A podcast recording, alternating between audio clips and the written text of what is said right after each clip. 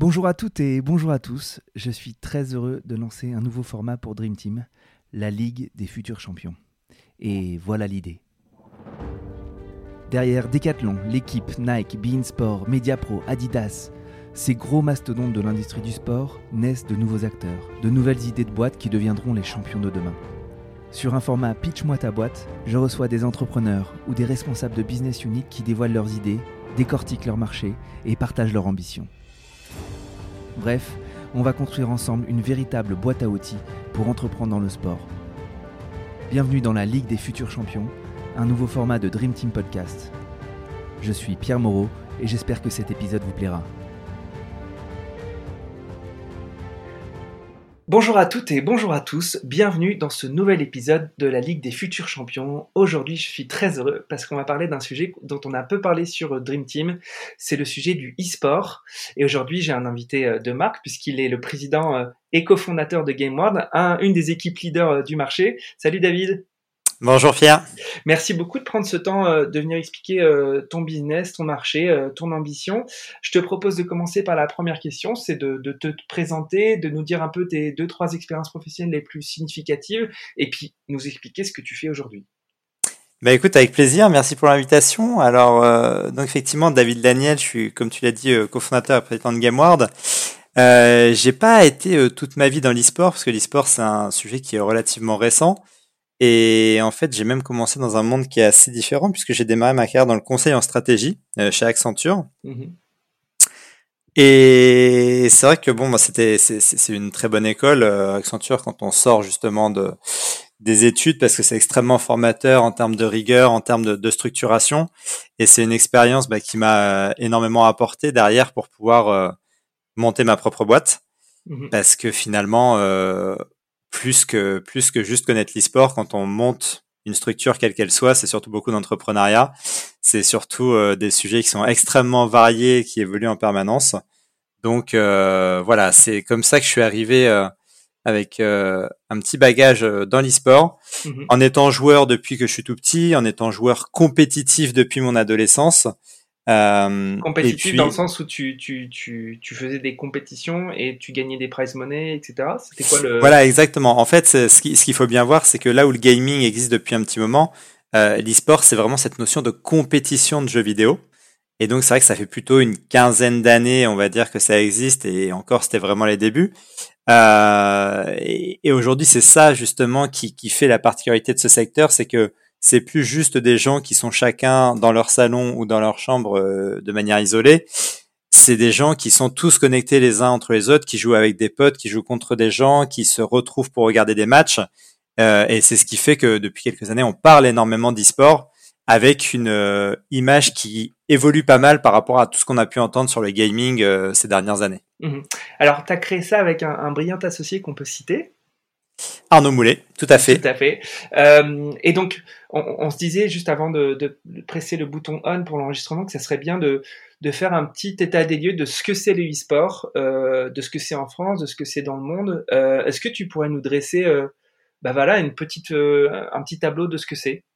Tu as commencé à le faire, hein, mais... Euh, Tout à fait, bah, je, je, rebondis sur ce que je disais. En fait, il faut vraiment faire le parallèle avec le sport traditionnel, c'est-à-dire qu'on a des équipes euh, qui participent à des compétitions, où il y a des prix à gagner, où il y a des potentiellement des droits médias dans certaines compétitions, c'est en train d'arriver. On a un écosystème qui est relativement similaire, je ne vais pas rentrer dans les détails. Euh, et en fait, pourquoi on en entend énormément parler ces derniers temps? Parce que aujourd'hui, ça représente euh, à peu près 500 euh, millions de personnes dans le monde qui s'intéressent à l'e-sport. Donc, on est très loin d'être sur un marché isolé. Mhm. Et la particularité, c'est que c'est une audience euh, très ciblée, plutôt 15-35 ans, voire même encore plus jeune sur certains jeux. Mhm. Et là où c'est particulièrement intéressant, bah, c'est que c'est une audience en fait qui sont de plus en plus difficiles à capter pour certains autres acteurs on a la chance justement de par notre positionnement dans l'e-sport d'échanger très régulièrement avec euh, des professionnels du sport. Et en fait, quasiment tous, que ce soit des clubs ou d'autres organisations, euh, nous disent assez fréquemment, bah en fait, chaque année notre audience elle prend un an dans les stades, à la télé, etc. Et c'est une problématique que nous on n'a pas du tout, c'est-à-dire que euh, si la moyenne dans les stades peut être de 40, 50, 60 ans en fonction des sports, nous, aujourd'hui, c'est vraiment des, des, des, 20, 25, 30 ans qui regardent de l'e-sport et même encore plus jeunes.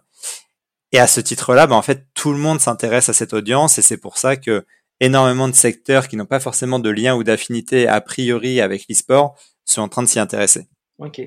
Donc cette fameuse euh, Gen Z euh, millennials que, que tout, tout, le monde veut, veut, capter, mais sur lesquels il y a beaucoup de difficultés à, à faire rentrer, notamment dans le monde du sport. Tu le disais, c'est aussi un des constats de, de Moratoglou quand il a créé euh, l'UTS. Il essayait de gamifier, d'aller prendre un peu les codes du, du gaming pour faire une nouvelle offre de tennis.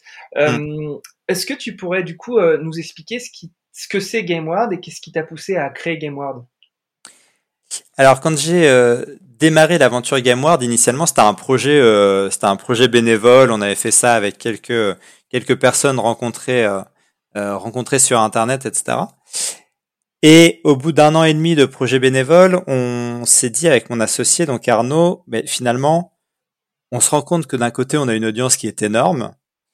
On se rend compte que d'un autre côté on a des acteurs du sport, des institutions publiques, des marques qui s'intéressent à cette audience et en fait, les ponts entre les deux mondes sont quasiment inexistants. Mhm. Parce que pour un acteur qui ne vient pas de l'e-sport, c'est extrêmement compliqué de comprendre et d'appréhender le secteur et de savoir ce qu'on peut en faire, comment le faire et avec qui. Et d'un autre côté, on a un marché qui est relativement développé en termes d'audience, mais pas du tout économiquement parlant. Mhm. Donc ça nous semblait important de créer un projet qui permette vraiment de, de, de relier ces deux mondes. Et c'est pour ça qu'à l'époque, on a choisi de faire un club e-sport parce que c'est assez facile pour nous aujourd'hui de nous dire, ben tiens, aujourd'hui on est sur League of Legends, demain on va sur Trackmania, on va sur Fortnite, on va sur euh, euh sur euh, Counter Strike, NBA 2K. Et en fait, c'est ça l'intérêt, c'est qu'aujourd'hui c'est assez simple pour nous d'aller capter des nouvelles audiences et finalement de pouvoir aussi créer des projets qui ont du sens par rapport aux partenaires avec lesquels on va travailler. Parce que, bah, pour prendre notre propre exemple, GameWard, on est euh, la première équipe en France à être en partenariat avec une collectivité territoriale, là où c'est totalement la norme dans le sport. En fait, chez mmh. nous, il n'y avait pas d'ancrage local. C'est pour plein de Exactement. Ouais. Pour plein de raisons, on a voulu créer cet ancrage local. Et du coup, ça nous permet d'avoir des projets bah, très très orientés sur ce local, alors qu'on a d'autres projets qui vont être complètement internationaux, sans frontières et sans existence physique, par exemple. Mhm. Donc voilà, ça, ça permet de créer euh, différents projets euh, et d'avoir une approche euh, assez complémentaire pour les partenaires avec lesquels on va travailler. Ok, je me permets une petite synthèse. Donc, vous créez un club d'e-sport, vous allez chercher des, des, stars dans chaque jeu. Grosso modo, vous, vous créez votre, enfin, vous recrutez votre Messi, votre Mbappé, votre Neymar, Tout à fait. qui sont forts sur Fortnite, qui sont forts sur League of Legends, qui sont forts sur NBA 2K. et il y a des compétitions régulièrement, qui sont des compétitions plutôt internationales sur chaque jeu. Exactement. Euh, et vous placez quand, quand les joueurs sont forts, euh, bah, déjà en finale, en, en, en, demi-finale, et, et, du coup, ça fait aussi augmenter euh, l'empreinte de GameWard euh, mondialement, et donc les, les, annonceurs sont intéressés à, à, être accolés à cette image. C'est un bon résumé. Cool. je voulais savoir donc votre modèle économique, euh, il repose sur euh, de l'annonceur, du sponsoring, ou il repose sur d'autres euh, leviers? Aujourd'hui, il repose beaucoup sur du sponsoring, essentiellement parce que le marché il est vraiment en train de se structurer. J'évoquais tout à l'heure les droits médias qui sont en train d'arriver, c'est-à-dire qu'aujourd'hui, on a des, des, des circuits, des ligues qui sont de plus en plus populaires, qui sont de plus en plus regardées, euh, mais qui sont très souvent regardés de manière gratuite, accessible à tous, etc. Sur Twitch notamment. Sur Twitch notamment, exactement, qui a aujourd'hui euh, quasiment tout le contenu e-sport en Europe et en Occident d'une manière générale. Et donc c'est une question aujourd'hui de savoir comment le marché va évoluer, parce que historiquement dans l'e-sport, on a tous été habitués à tout consommer gratuitement, mhm. là où dans le sport c'est très différent. Euh, donc ça va être un enjeu par exemple pour le secteur de, de, de réussir à monétiser finalement un petit peu mieux tous ces droits médias afin de, de, créer de la valeur pour le secteur. Euh... Et, et, je t'arrête parce que du coup, je pense que c'est un point extrêmement important euh, du modèle économique dans son entier du e-sport. C'est quoi les, les, tendances que tu vois poindre? Est-ce qu'on va aller sur, comme du foot, des droits premium négociés sur des chaînes en linéaire ou des opérateurs qui sont capables de diffuser en linéaire? Comment ça va se, se consolider ce, ce marché? Aujourd'hui, je le vois pas trop sur du linéaire. On constate que voilà, parmi les acteurs qui s'intéressent à l'e-sport, forcément les médias, ils en font complètement partie aussi. Euh, mais c'est un vrai sujet pour les acteurs un peu traditionnels, par exemple de, de, de télé, de savoir comment se positionner sur l'e-sport. Parce qu'en fait, notre génération, elle regarde juste plus la télé ou très peu la télé. Mhm. Par contre, elle va consommer du Netflix, elle va consommer du Amazon Prime, des contenus plutôt à la demande ou en tout cas euh, souvent sur Internet. Mhm. Et l'e-sport, c'est vrai qu'aujourd'hui, je regarde de l'e-sport, je vais pas avoir le réflexe d'allumer ma télé pour le faire, je vais plutôt aller euh, sur mon PC, je vais aller allumer euh, à Twitch et j'aurai Mhm. le contenu que je veux.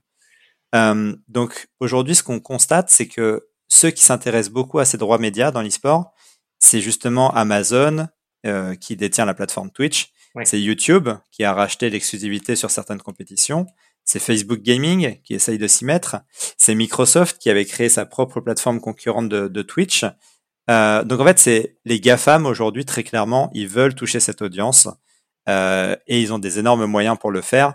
Donc c'est probablement parmi les acteurs qui vont se positionner en premier sur ces différents droits et qui ont déjà commencé à le faire d'ailleurs.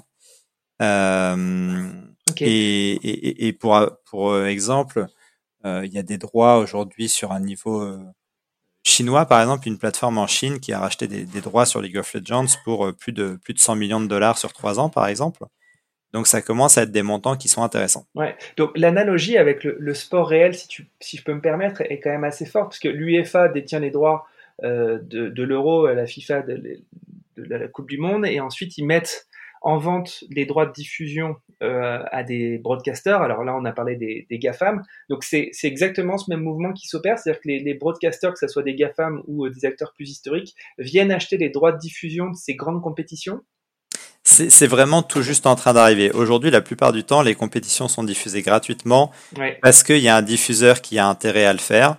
Euh, parce que finalement, les diffuseurs, typiquement sur Twitch, quand tu crées ta propre chaîne, par exemple, tu vas développer tout ton propre modèle économique avec un système d'abonnement, avec un système qui peut être assez générateur. Mhm. Euh, donc aujourd'hui, cette logique d'acheter les droits, elle est encore peu présente, mais elle est en train de se développer et elle va se développer d'autant plus que on fait un peu la transition de des acteurs hyper historiques qui euh, diffusaient gratuitement et de manière totalement bénévole euh, ce, type de contenu vers des contenus qui sont de plus en plus pros, de plus en plus euh, préemptés par des acteurs dont c'est dont c'est le métier historiquement. Voilà, donc c'est une évolution qui est qui est en cours. Est-ce que demain on suivra vraiment le même modèle que le sport? C'est c'est pas dit. Mhm. Euh, je pense qu'on gardera une empreinte très forte quand même dans les acteurs euh, un peu historiques de l'e-sport, mais très certainement avec des euh, avec des, des, des expertises et des acteurs quand même de l'externe. Je propose qu'on aille un petit peu plus profondément dans le modèle économique global de, de ce marché. Donc, on a parlé de League of Legends, de NBA 2K, euh, de Trackmania. Donc, ça, c'est des, des gros jeux sur lesquels, notamment, vos gros stars de GameWard sont particulièrement bons. Euh, mais pour League of Legends, pour l'éditeur de League of Legends, comment ça marche, euh, sa monétisation et son modèle économique? Alors les éditeurs aujourd'hui, c'est très clairement ceux qui sont le plus riches dans l'e-sport. Mhm. Euh, c'est eux qui sont propriétaires de, euh, enfin c'est eux qui ont la propriété intellectuelle tout simplement du jeu. Donc à partir de là, ils sont un peu maîtres sur tout ce qu'ils font. Aujourd'hui, le modèle qui fait de plus en plus foi, notamment sur les jeux qui sont e-sport, c'est des jeux pour qu'ils fonctionnent. On a besoin d'avoir euh, le plus de joueurs possible. Donc très souvent, les éditeurs optent pour ce qu'on appelle un modèle free-to-play, c'est-à-dire que le jeu est entièrement gratuit, mais ensuite je vais pouvoir acheter du contenu du contenu peut-être pour avancer plus vite, parce que je vais devoir débloquer des personnages, etc. Ou du contenu qui, entre guillemets, ne sert à rien, qui est purement de la cosmétique. Et ça, c'est vraiment ce qui cartonne euh, depuis quelques années, puisque si je prends League of Legends ou Fortnite, par exemple, quasiment l'intégralité de leurs revenus, c'est la vente de, de ce qu'on appelle des skins. Donc c'est vraiment, plutôt Oui. que mon personnage, il a un t-shirt vert, il va avoir une chemise rouge, et je vais payer euh, 5 euros, 10 euros, 15 euros pour avoir accès à, à ce contenu-là. Mhm. Donc en fait, c'est énormément de micro-paiements qui viennent directement des joueurs comme ça. Et donc, plutôt que d'avoir euh, un jeu que je vais vendre 60 euros et sur lequel j'aurai plus de revenus derrière, bah là, on a des jeux sur lesquels, je sais pas, il y a peut-être 80, 90, 95% des gens qui ne payent rien, mais on va avoir quelques joueurs qui vont dépenser des énormes fortunes. Euh, Enfin, je, je, je connais moi-même des gens qui ont dépensé littéralement plusieurs milliers d'euros, par exemple, juste pour acheter du contenu dans des jeux. D'accord. Pour, pour habiller leur avatar, quoi. Exactement. Ok, super, merci beaucoup. Euh, Revenons-en un petit peu à, à GameWard. Donc, tu as constitué euh, ta, ta Dream Team à toi, c'est-à-dire les meilleurs joueurs français ou quasiment sur, chaque, euh, sur chaque jeu. Euh, un joueur, quel est son intérêt de venir chez GameWard par rapport à bah, faire faire ses jeux et ses compètes dans son coin? Alors aujourd'hui, il y a de plus en plus de compétitions déjà dans lesquelles je ne peux plus forcément participer comme ça si j'appartiens pas à un club. League of Legends, aujourd'hui, on fait partie de, de, de, la LFL. La LFL, concrètement, c'est les 10 meilleures équipes françaises de League of Legends. Tout e-sport confondu, tout sport confondu, c'est un peu l'équivalent de la Ligue 1, parce que League of Legends, c'est vraiment l'e-sport le, plus développé, mhm. et la LFL, c'est le circuit majeur en France.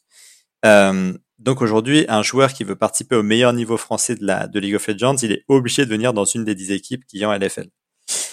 Ensuite, pourquoi il va venir chez nous plutôt que chez un autre? Euh, Nous, aujourd'hui, chez GameWard, on insiste énormément sur euh, tout ce qui va être formation et développement de nos athlètes.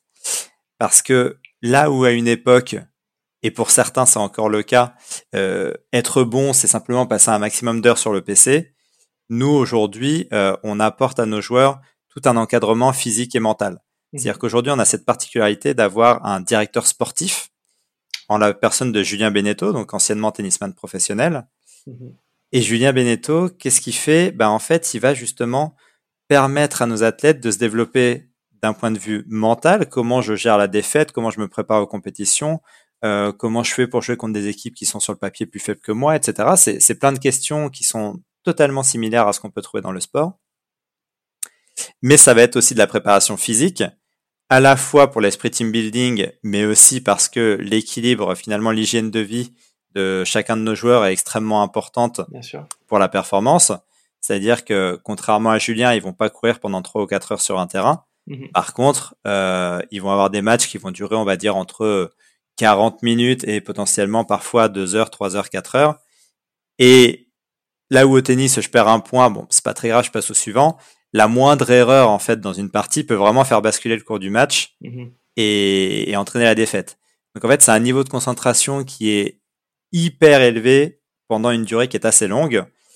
Et ça veut dire que pour ça, bah, il faut avoir une bonne hygiène de vie derrière pour pouvoir réussir à suivre euh, ce rythme. Mhm. Donc la grosse valeur ajoutée de GameWorks, je le comprends, c'est l'accompagnement euh, sportif.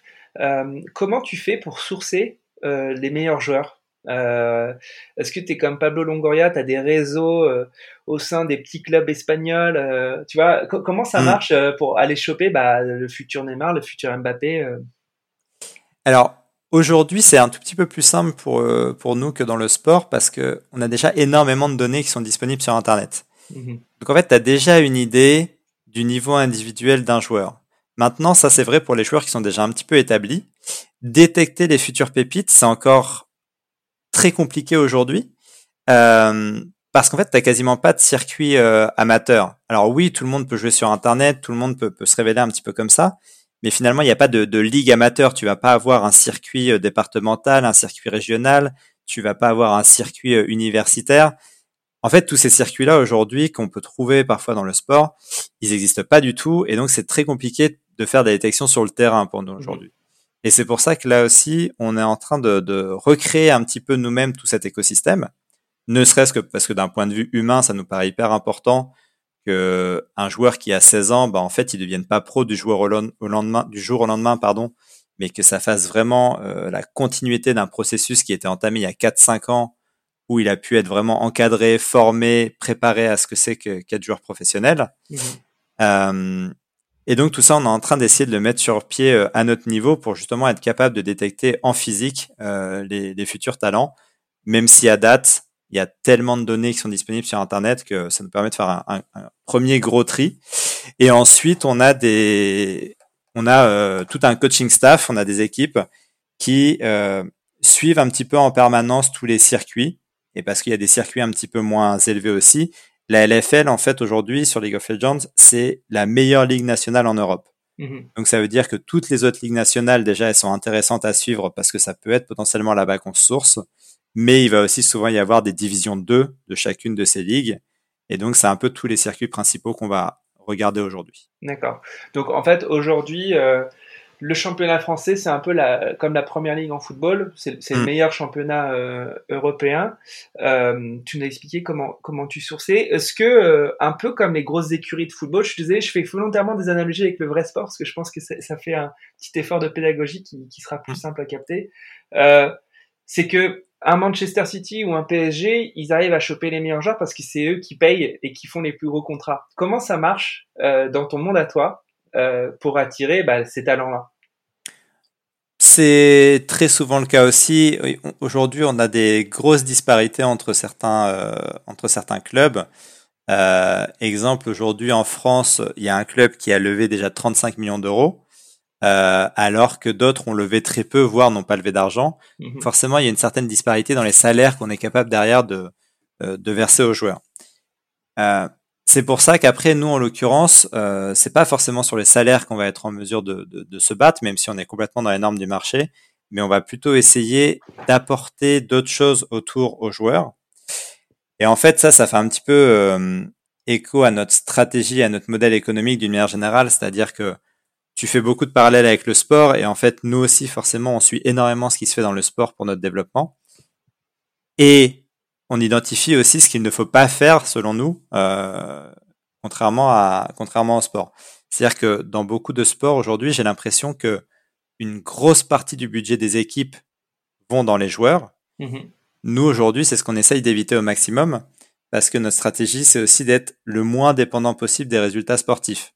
Mm-hmm. On sait ce que c'est le sport, c'est-à-dire qu'il y a toujours des aléas sportifs. On peut sur le papier avoir la meilleure équipe du monde et pourtant euh, ne pas du tout euh, gagner le championnat, voire être assez loin.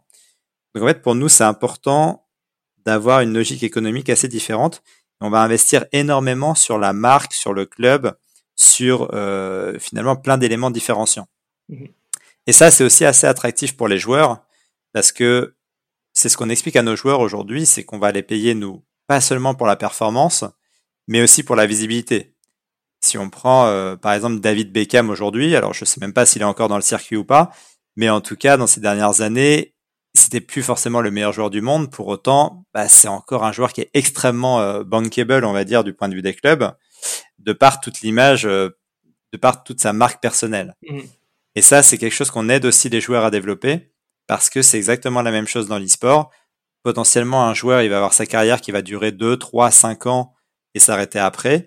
Mais s'il a réussi à avoir une vraie émergence, notamment sur les réseaux sociaux, euh, il pourra rebondir sur d'autres choses, que ce soit en joueur professionnel ou euh, d'autres activités un petit peu annexes. Mhm. Et donc ça, c'est aussi une notion sur laquelle on accompagne beaucoup nos joueurs et qui leur parle, qui leur parle bien. Donc vous êtes une agence de management des talents euh, sportifs euh, et vous négociez pour eux euh, des droits d'image, des contrats euh, de ce type-là, c'est ça?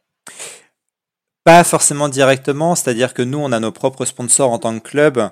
Euh, et en fait, nos propres sponsors, ils vont aussi euh, venir justement de par notre capacité à avoir des joueurs qui rayonnent et à notre capacité à les activer.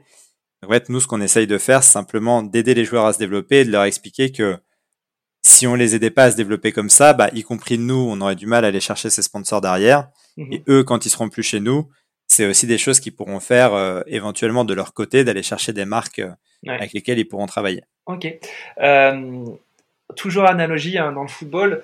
Euh, récemment, il y a eu un petit euh, rapport qui a été qui, est sorti sur la cote-part dans les revenus annuels des joueurs provenant de leur salaire et puis provenant de leur endorsement, donc de leur contrat de sponsoring. Aujourd'hui, un joueur de e-sport dans cette première division que qu'est la France, c'est euh, c'est quoi? C'est 80% euh, salaire, 20% de sponsoring. Comment ça se vend-il un petit peu ces revenus? 100% salaire. 100% aujourd'hui, aujourd'hui les dans l'e-sport, c'est enfin c'est extrêmement rare qu'on ait des joueurs qui aient déjà leur propre sponsor par ailleurs. Euh, quand je dis 100% salaire, c'est-à-dire que, bah, encore une fois, nous, on a nos propres sponsors, nos propres revenus, et on verse un salaire aux joueurs.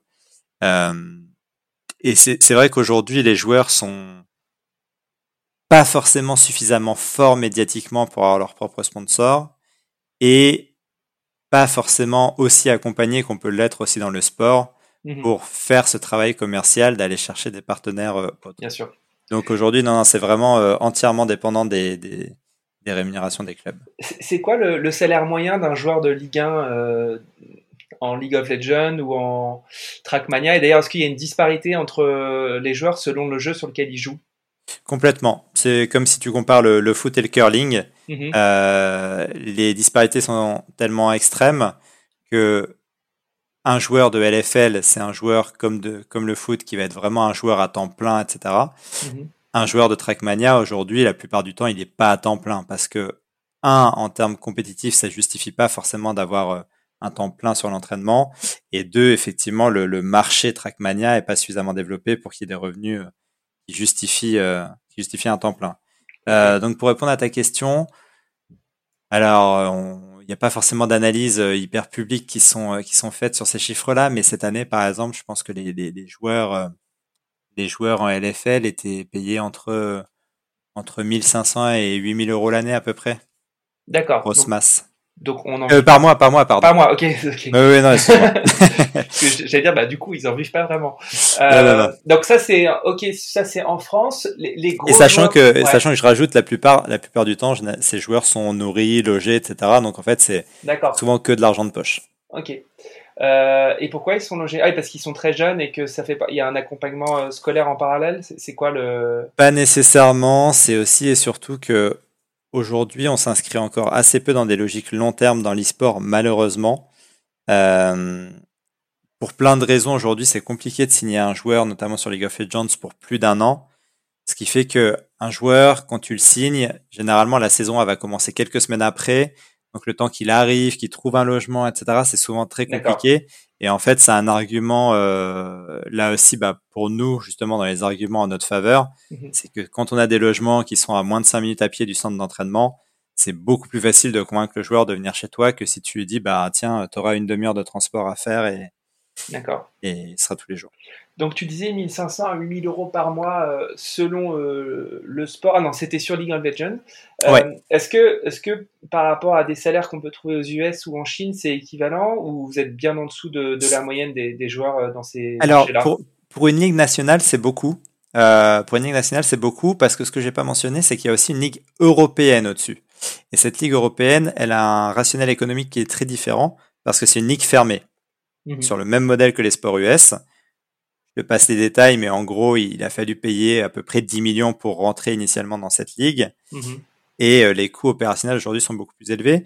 Et dans ces ligues, euh, je pense que les salaires sont à peu près équivalents en Europe et aux US, par exemple, mhm. peut-être un petit peu supérieurs aux US. Euh, L'Asie, je, je je sais pas forcément. Et on est sur des salaires qui sont aux alentours de 250 000, 300 000 euros à l'année, je pense. D'accord. Ok. Est-ce que toi et ton associé, donc euh, GameWard, c'est un des acteurs majeurs euh, en France, est-ce qu'il y a un, club de référence, une structure qui, vous fait rêver parce qu'elle coche toutes les cases Comment tu, crées toi ton chemin? Est-ce qu'il y, a un Graal à aller chercher? Quel serait-il? Alors pas du tout justement, parce que en fait, je considère un peu qu'on est une, deuxième génération de clubs, on va dire. Une première génération qui est arrivée, qui était vraiment les clubs qui à un moment étaient là, les premiers à être là, ils ont performé, ils sont construits là-dessus et finalement tout s'est développé autour d'eux. Nous, on arrive dans une logique hyper différente où on peut pas juste se contenter d'être euh, performant sportivement. Il faut surtout qu'on soit hyper performant d'un point de vue euh, marketing et marque euh, pour nous. Mm-hmm. Donc nous, on a énormément mis l'accent là-dessus. L'accent là-dessus, ça rejoint un petit peu ce que je disais tout à l'heure avec le fait qu'on investisse beaucoup sur cette partie-là. Mm-hmm. Et en fait, aujourd'hui, c'est un chemin que peu de clubs ont suivi. Il y en a de plus en plus, hein, y compris des gros clubs, mais il y en a peu qui l'ont intégré vraiment dès leur développement.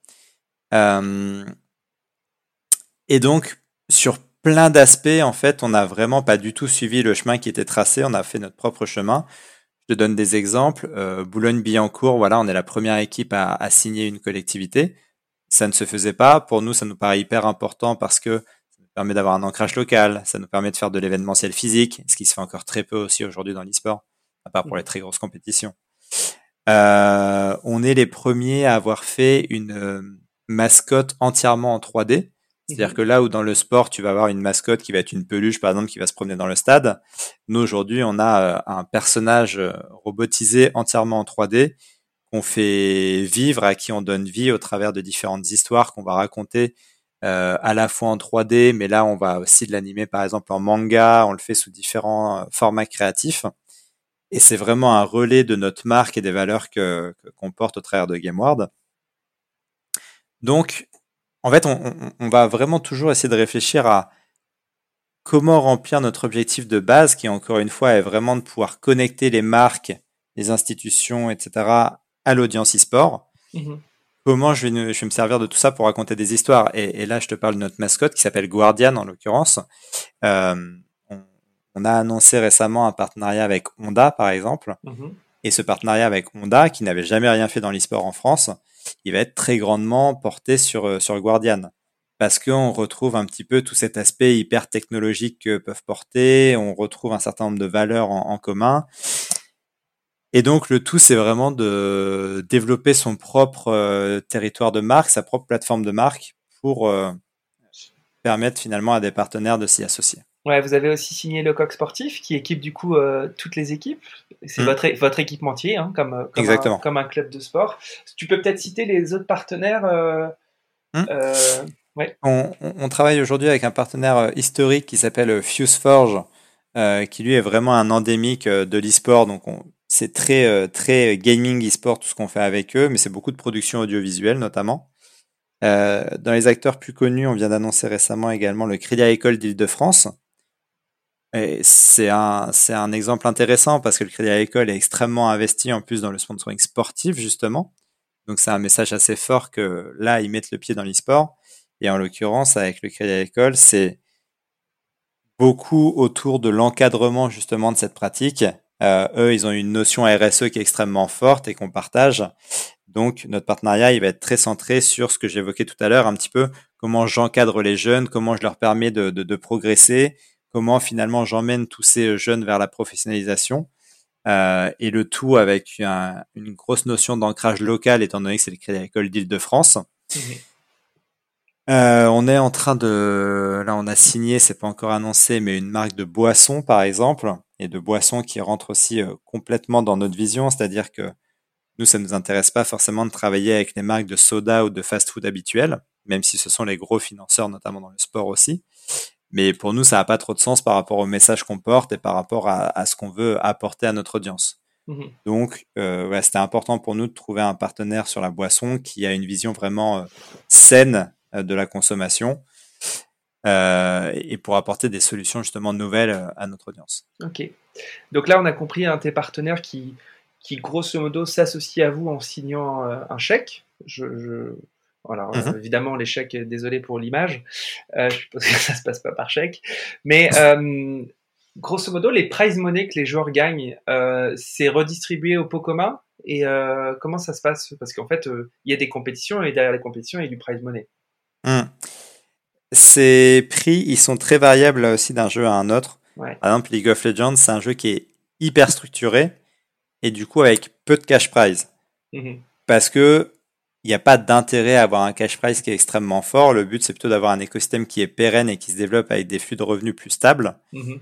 À l'inverse d'un Fortnite, où là, le circuit compétitif est très aléatoire, très mouvant. Et en revanche, euh, tu as des cash prizes qui sont extrêmement élevés. Donc, eux, typiquement Fortnite, ils sont beaucoup plus sur un modèle de faire rêver les jeunes, de donner l'impression à n'importe qui qui peut devenir millionnaire du jour au lendemain. Euh, je, tire un peu le trait volontairement, mais c'est quasiment ça. Euh, et, c'est comme ça en fait qu'ils maintiennent aujourd'hui euh, une compétition et, une attractivité autour de Fortnite sur l'aspect compétitif. Ok. Donc très variable. Ok, on va parler de, de l'avenir. Donc tu disais que bon, tu es, un des clubs de référence de, cette Ligue 1 qui est une des ligues les plus prestigieuses d'Europe. C'est quoi, euh, en termes sportifs, le next step pour GameWard En termes sportifs, euh, aujourd'hui on fait partie de certaines compétitions européennes ou, ou, mondiales, notamment sur euh, Trackmania NBA 2K. Mais Trackmania NBA 2K, c'est pas forcément des compétitions majeures. C'est, voilà, encore une fois, c'est comme si on comparait à un sport qui est beaucoup moins développé. Donc c'est important pour nous maintenant d'intégrer des ligues majeures en Europe sur des jeux majeurs. Et donc ça, c'est une de nos prochaines grosses étapes. Et donc faut mettre un, faut, faut, faut, payer le, le, le prix d'entrée. Ce que tu Pas nécessairement. parce que là, je citais euh, l'exemple d'une ligue fermée, mais il y a mhm. encore beaucoup de circuits qui sont des ligues ouvertes, plutôt sur le modèle du sport européen. Euh, Et le tout, en fait, c'est d'arriver justement à intégrer ce circuit-là, soit en partant du bas et en montant les échelons, soit comme aujourd'hui, le marché est encore en train de se structurer. Aujourd'hui, il y a des opportunités pour arriver directement au plus haut niveau. En rachetant des gens qui sont... Comment ça se passe? Voilà, en, recrutant une équipe, par exemple, qui n'a pas de structure et qui fait déjà partie d'une ligue au plus haut niveau, ou en discutant avec les éditeurs, parce que on, est aussi dans cette relation où bah, les éditeurs, ils ont tout intérêt à avoir dans leur ligue des équipes qui sont fortes et qui vont les aider à faire progresser leur écosystème. Mhm. Et donc aujourd'hui, GameWard coche énormément de cases justement à ce niveau-là pour les éditeurs. Donc finalement, on, va euh, travailler soit en direct avec eux, soit avec les joueurs pour voir justement comment on peut intégrer euh, ces circuits-là. D'accord. Donc ça, c'est une grosse étape. Ouais, et, quand tu, dresses un peu la roadmap des, des 4-5 ans, c'est-à-dire aujourd'hui, il y a combien d'athlètes chez GameWard et dans 5 ans, euh, vous serez combien sur combien de sur combien de compétitions et, peut-être avec un, un chiffre d'affaires projeté qui serait de quel ordre? Aujourd'hui, on a une vingtaine d'athlètes sur quatre jeux différents. Mhm. Euh, à horizon 4-5 ans et, avec un modèle un petit peu stabilisé, je pense qu'on arrivera aux alentours d'une cinquantaine de joueurs sur une dizaine de, jeux différents. Mhm. Le chiffre d'affaires, bah, il est en fait à la fois vraiment en plein développement par rapport euh, à l'évolution d'un club, mais aussi beaucoup par rapport à l'évolution du marché. Euh, je citais tout à l'heure les droits médias. Bah, quand cette situation va se débloquer au niveau des droits médias, ça va euh, consacrer des revenus euh, très largement supérieurs pour les clubs. Mais euh, on entend par exemple parler ces derniers temps beaucoup de, tout ce qui est crypto, NFT, etc. Mhm. ça, c'est des revenus digitaux qui peuvent être des très bons accélérateurs également pour les clubs. On le voit hein, dans, le, dans, le monde du sport avec justement des, sociétés dans le NFT qui, lèvent énormément d'argent parce que le mhm. potentiel est présent. Des sociétés qui euh, viennent de Paris, par exemple. Par exemple, voilà. Donc, euh, c'est hyper important pour nous de rester euh, très agile sur ce, justement sur ce modèle économique, d'identifier un petit peu toutes les tendances et de voir comment ça peut évoluer. mais à horizon 4-5 ans, pour répondre à ta question, le but, c'est de dépasser les, les, 10 millions d'euros. D'accord. Super. les petites questions de la fin. Est-ce que tu as un fun fact que tu pourrais nous livrer pour qui serait significatif de ton marché, de ton travail, de ton, de ton quotidien euh, et qui permettrait de comprendre un peu ce que c'est euh... Et si t'en as pas, c'est pas grave.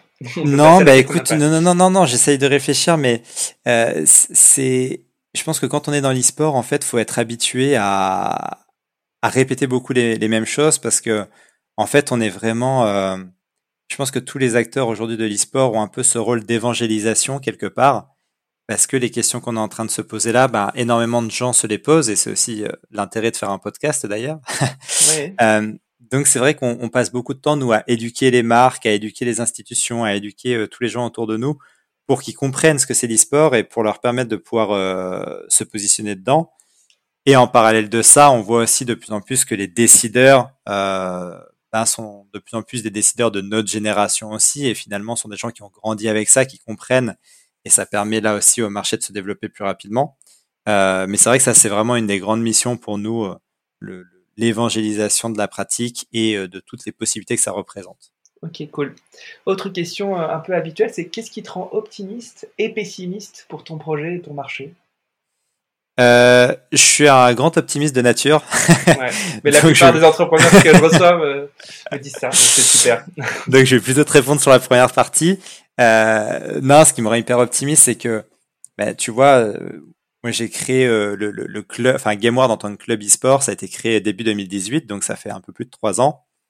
Et un peu plus de trois ans, je connaissais absolument rien au monde du sport professionnel d'une manière générale. Euh, c'est incroyable, je trouve, euh, d'être de, dans la position dans laquelle on est aujourd'hui, parce que littéralement tout le monde s'intéresse à l'e-sport et c'est l'occasion pour nous d'échanger avec énormément de gens hyper compétents, chacun dans leur domaine respectif. Et, et ça, je trouve ça absolument génial. Et c'est hyper intéressant pour le développement de l'e-sport que autant de gens compétents euh, avec des expertises super variées s'intéressent au secteur parce que euh, c'est clair que ça va être euh, énorme demain. Tu vois, je parlais de l'événementiel physique. Aujourd'hui, l'e-sport remplit déjà des stades sur des très gros événements, mais moi je rêve du monde où où tu as ton match à 5000 personnes toutes les semaines en mmh. physique. Et, et, ça, je pense que ça peut arriver potentiellement assez rapidement. Donc ça, ça fait partie des sujets qui, qui sont, je trouve, hyper excitants parce que c'est vraiment ce côté hyper social qu'on a dans l'e-sport qui fait aussi la réussite de ce secteur et, et, et qui le rend aussi attractif. Ok. Euh, quelle est l'actualité de l'écosystème sport ou e-sport qui a attiré ton attention euh, ces derniers temps? Bah, Tu vois, je, je parlais des NFT. Mhm. euh, forcément, je m'intéresse énormément au business du sport d'une manière générale. Mhm. et, je comprends bien que le business du sport en Europe, il est pas toujours simple. C'est pour ça que les nouvelles tendances comme les NFT qui, qui, peuvent apporter des solutions nouvelles, je trouve ça hyper excitant parce que parce que c'est clair que aujourd'hui les, les, les, acteurs du monde du sport ont besoin de se réinventer un peu euh, en termes de, de, de business model et tout ce qui se passe depuis deux ans euh, nous le démontre largement. Euh, nous, on a la chance dans l'e-sport d'être natif de certains de ces sujets-là et, ça facilite un petit peu l'adoption. Mais toutes ces nouvelles tendances, elles sont quand même pas forcément simples à appréhender. Euh, c'est pas toujours simple de voir dans quelle direction elles vont partir. Et pour autant, il y a des choses assez extraordinaire, je pense, à en faire. Donc, je, je voilà, toute cette actualité autour de, des, des, nouvelles tendances digitales, c'est vraiment quelque chose que, je, je suis beaucoup. D'où l'importance de, de leverager l'intellectual property. Mmh, Désolé pour, pour en tout cas, de, de, faire un énorme effet de levier sur la propriété intellectuelle que constitue les joueurs et GameWard euh, au global. Hmm. Euh, super. Dernière question. Tu, tu l'as peut-être déjà entendu. C'est est-ce que tu pourrais me citer un, deux, trois entrepreneurs, entrepreneuses ou patrons de business unit que tu aimerais entendre dans un format comme, comme celui-ci ou, ou, un autre format de, de, Dream Team? Et en fait, c'est la question piège parce qu'après, je demande de mettre en relation. Un peu comme l'a fait Stanislas avec Très malin. euh, non, non, bah, alors pour le coup, j'allais te répondre sans forcément des noms précis parce que euh, bah, j'allais rebondir sur ce que je viens de dire, à savoir que euh, ces sujets qui sont nouveaux aussi, comme euh, comme toutes ces solutions digitales, je pense qu'il y a aussi besoin d'énormément d'évangélisation pour faire comprendre un petit peu à tout le monde ce que ça peut apporter et, et, pour rentrer un petit peu dans le, dans le concret. Alors, on, on, parlait en filigrane de Sorar qui a été fondé par ouais. la Julia et que, que j'ai déjà reçu et que vous pouvez aller réécouter des. Ah bah super. Bah écoute, bah génial. Bah c'est voilà, bah c'est l'occasion. Euh, mais c'est effectivement, moi d'une manière générale, je tout, tout ce qui est nouvelles tendances et, nouveaux secteurs d'activité, je trouve ça euh, passionnant parce que euh, bah, au-delà du fait que ce soit des, des entrepreneurs qui créent quelque chose, c'est souvent sur des vraiment sur la base d'une vision un peu futuriste parce que parce que tout est à créer. Donc je trouve ça extrêmement intéressant. Ok. Bon, tu, tu me donnes du travail là. D'habitude, c'est moi qui donne du travail aux, invités. ok, t'as inversé le truc. Écoute, euh, et eh ben merci beaucoup, David. C'était trop bien. Ben merci à toi, Pierre. Merci beaucoup pour l'invitation. C'était un plaisir et, j'espère que j'espère que ça donnera à tout le monde euh, envie de se pencher un petit peu plus sur la question de l'e-sport. Ben, J'en suis certain. Merci. À bientôt. Merci. Très bonne journée. Salut. J'espère que l'épisode vous a plu et que vous avez appris plein de choses. Si c'est le cas, partagez-le à vos amis et sur vos réseaux. Je suis aussi très preneur de vos retours, de vos suggestions d'invités. Enfin, si vous voulez soutenir Dream Team, continuez d'écouter et mettez des petites étoiles et des commentaires sur les plateformes d'écoute. Le podcast se développera grâce à vous. Encore merci pour votre écoute et à très bientôt.